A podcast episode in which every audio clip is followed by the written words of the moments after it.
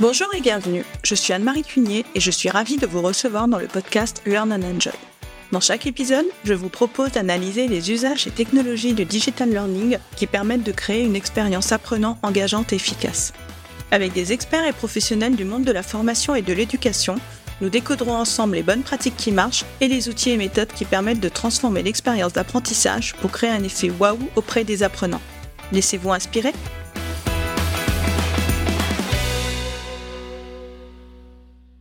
Bonjour à tous Aujourd'hui, je vous propose un épisode sur le salon Viva Technologie qui s'est déroulé à Paris, porte de Versailles, du 14 au 17 juin. C'est la première fois que j'allais à ce salon, le rendez-vous annuel parisien consacré à l'innovation technologique et aux startups, et j'ai adoré. C'est le plus grand salon tech en Europe. Et c'est un vrai concentré d'innovation.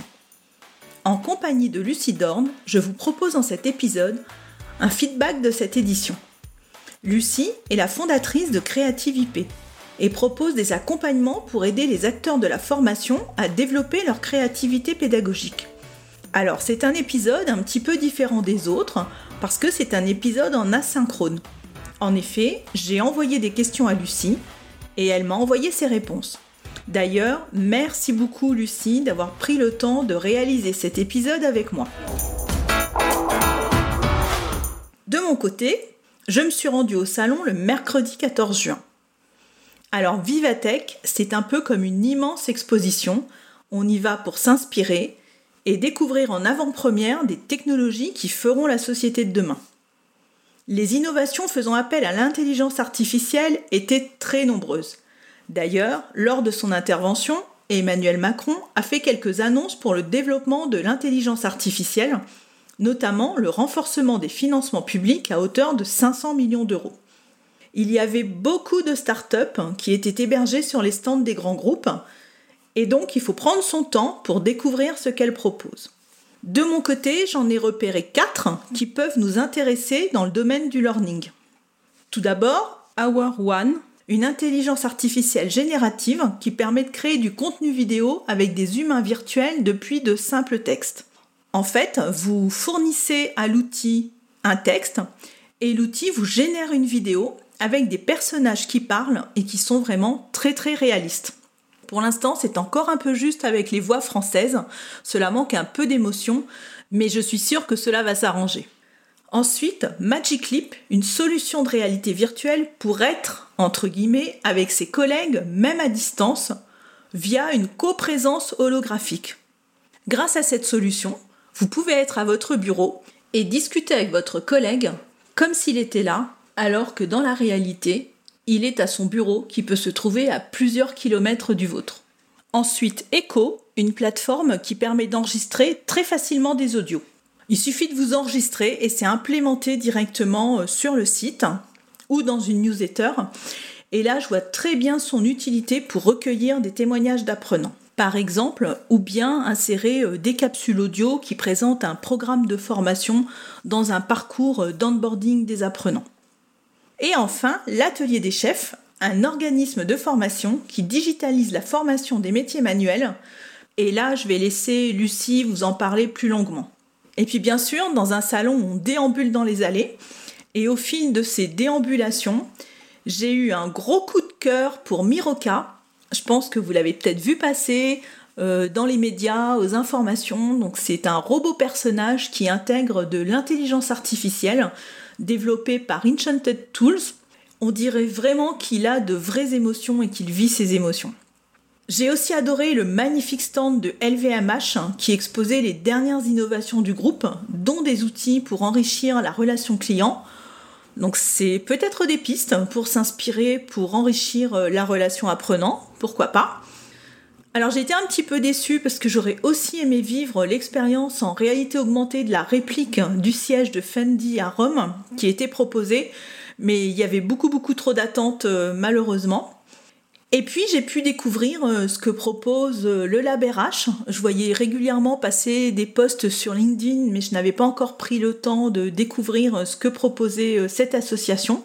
Et c'est donc une association qui rassemble des startups et des grandes entreprises afin d'inspirer les ressources humaines pour les rendre acteurs du futur du travail. Et je les remercie vraiment pour leur accueil très chaleureux et les livres qu'ils m'ont offerts et qui me seront très utiles pour mes prochains épisodes du podcast. Voilà, maintenant je vous propose d'écouter euh, le retour de Lucie, qui va tout d'abord se présenter en quelques mots. Eh bien, bonjour Anne-Marie. Donc, je m'appelle Lucie Dorn et je suis fondatrice de Creative IP. Je propose euh, du coaching en stratégie créative dédié à la pédagogie. Alors, comment as-tu trouvé l'ambiance du salon? Alors j'ai trouvé qu'il y avait une super ambiance cette année, euh, déjà une grosse dynamique à travers les différents niveaux. Il y avait un niveau qui était euh, dédié euh, au sport et à la tech. Euh, il y avait un espace qui était dédié aux réunions, un espace un peu plus calme où il y avait un hackathon. Et puis après il y avait l'immense plateau là où il y avait les conférences et tous bah, les stands. Ce que j'ai bien aimé aussi, c'est que sur ce grand plateau, il y avait une très très grande diversité. Euh, toutes les boîtes qui étaient incubées par les régions étaient présentes, euh, différentes nationalités, différents pays. Enfin, c'était un, un super mix.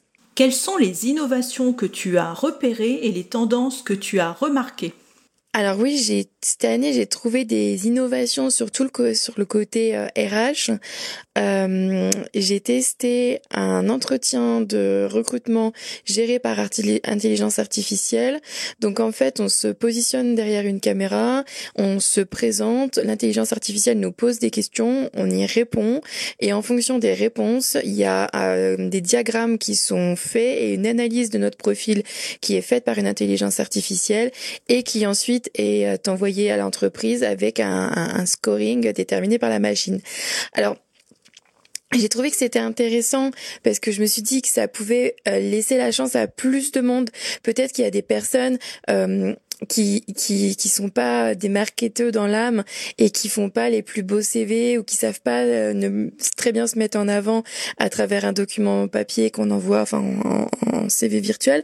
Et en fait je me suis dit bah c'est bien ça va permettre à, à plus de chances de pouvoir euh, bah peut-être accéder à des postes auxquels ils n'auraient pas été reconnus retenus dans un premier temps après, euh, bah, le traitement par la machine, malheureusement, ça veut dire, j'imagine, que si on ne donne pas euh, les bons mots-clés, euh, ou si on n'a pas, peut-être, elle analyse certainement aussi euh, la posture corporelle, si on n'a pas la bonne posture, bah, ça peut être rédhibitoire.